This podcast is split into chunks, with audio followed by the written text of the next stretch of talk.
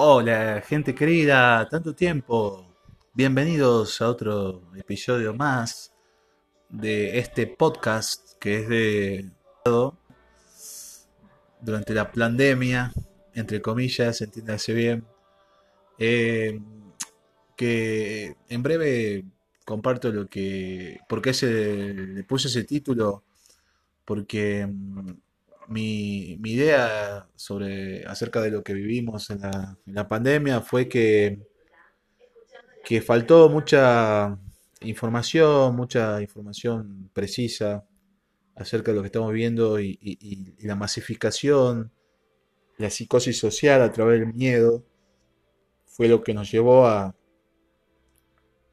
a tener esa falta de creencia en lo que es la ciencia médica, lo que es la OMS y todo esto. No quiero entrar ahí. Yo sé que muchas personas perdimos seres queridos por eso, pero eso no significa que haya sido todo tan así porque ni siquiera se permitían autopsias.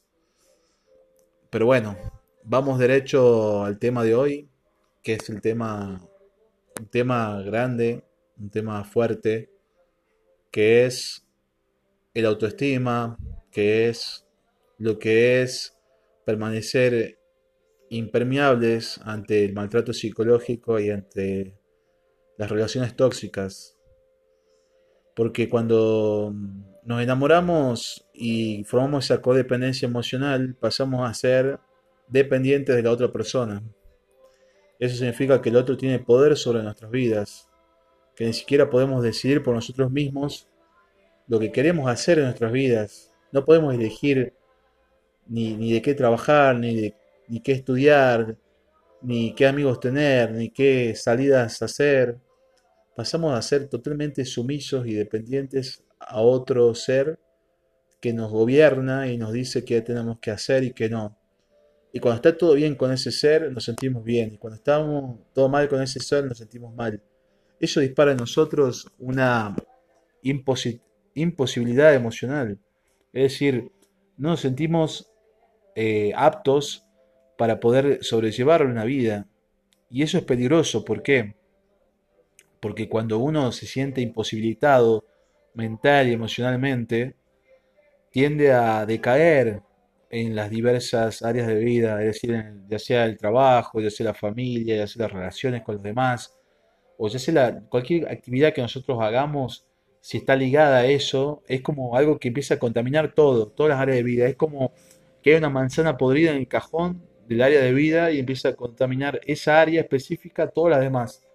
Porque ese está podrido, eso, eso hay que sacarlo, hay que estirparlo, hay que, hay que trabajar urgente sobre eso y hacer el rescate a tiempo, el rescate emocional, el rescate psicológico, psíquico, mental, físico.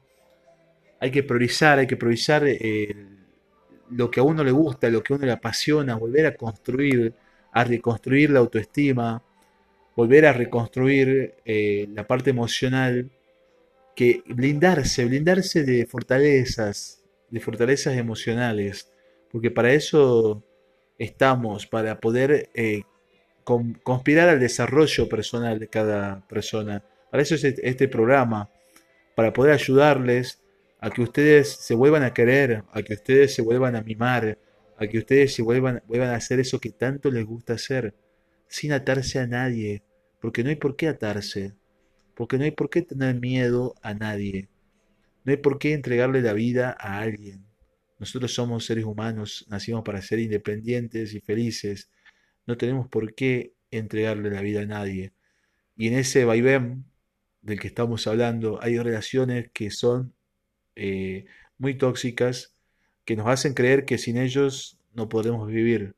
Y es por cuando cortamos eso, salimos adelante, salimos adelante de la mejor manera posible, manera con un poder gigante que tenemos dentro nuestro, que es el poder interior del que siempre hablo en mis episodios, ese poder espiritual, ese poder trascendental que va más allá de todo, más allá de la, de la idea que tengamos de la religión, que seamos, de, de lo que pensemos acerca de la vida, todos tenemos ese poder, esa fuerza interior que todo lo puede. Entonces, gente querida, a darle con todo, a darle con todo, a darle para adelante, a salir adelante, a poner en la balanza este año que estamos cerrando, todo lo bueno que hemos conseguido, logros personales, eh, y a darle con todo en los gustos, a darle con todo en los hobbies, a darle con todo en los amigos, en salida. Y bueno, si no, si no están teniendo una vida social, hay que buscarla, hay que provocarla, hay que generarla, hay que comenzar a, buscar los núcleos, que les llamamos los espacios donde se dan toda esa vida social eh, nueva, porque muchas veces las viejas amistades ya hay que descartarlas porque aparecen las nuevas o aparecen las viejas que hace mucho tiempo no, no venían eh, apareciendo, pero reaparecen y, está bueno reconectarse con las personas que realmente quieren compartir con uno para compartir buena vibra, para compartir eh, buena energía, buena armonía, buena química con personas que valga la pena y hacer un grupo armoniosamente pleno. De eso se trata. Eh, buscar los núcleos, en dónde pueden ser los núcleos, por ahí de repente si salen a caminar, conocen gente, siempre van a conocer gente donde haya actividades, actividades en común, tienen que buscar compartir actividades en común con personas acorde a cada uno. Hay que buscar ahí la correspondencia. Por ejemplo, si van de nuevo al gimnasio, pueden buscar personas que les guste ir al gimnasio y que van a tener un buen contacto.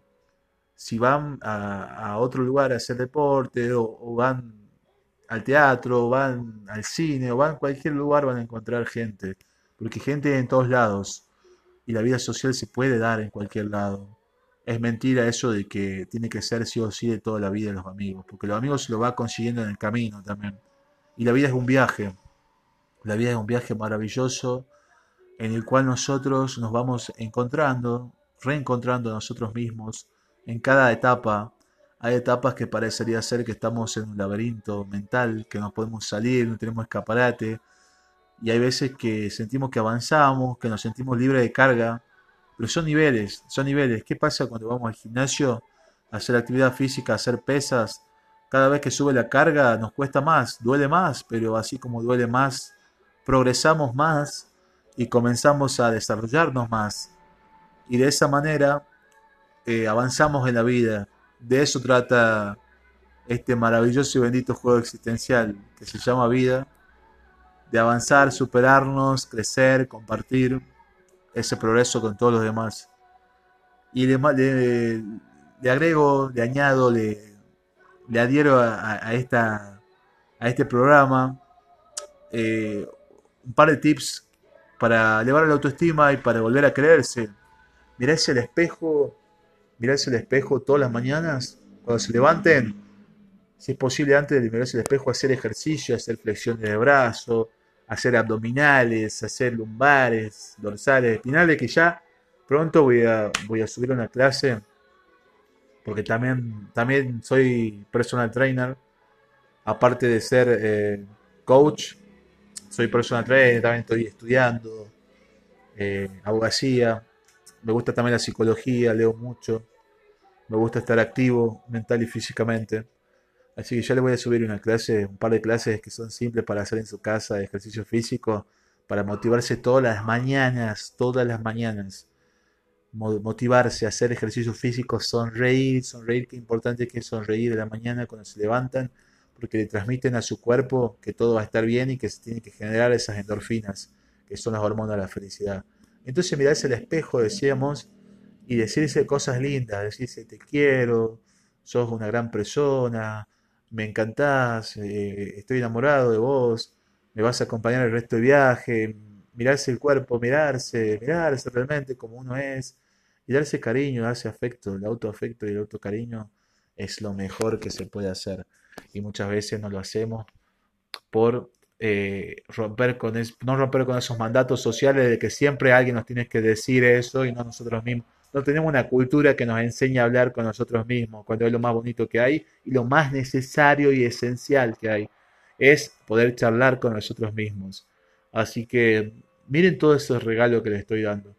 Poder transmitirle, poder enseñarle a desarrollar el autodiálogo, conversar con uno mismo, hablarse, hablarse, hablarse, mentalizarse, eh, mirarse al espejo, decirse lo que uno quiera lograr el día de cada día, lo que uno quiere lograr en la vida, lo que uno quiera llegar a ser, hablarse, decirse cosas lindas, levantarse el ánimo. Yo sé que cuesta, yo sé que cuesta, que a veces lo necesitamos recibir de afuera, pero si lo recibimos de adentro, va a ser mucho más fácil sobrellevar la vida, porque todos tenemos problemas, todos tenemos conflictos, todos tenemos circunstancias donde cuesta muchísimo, donde cuesta muchísimo salir adelante.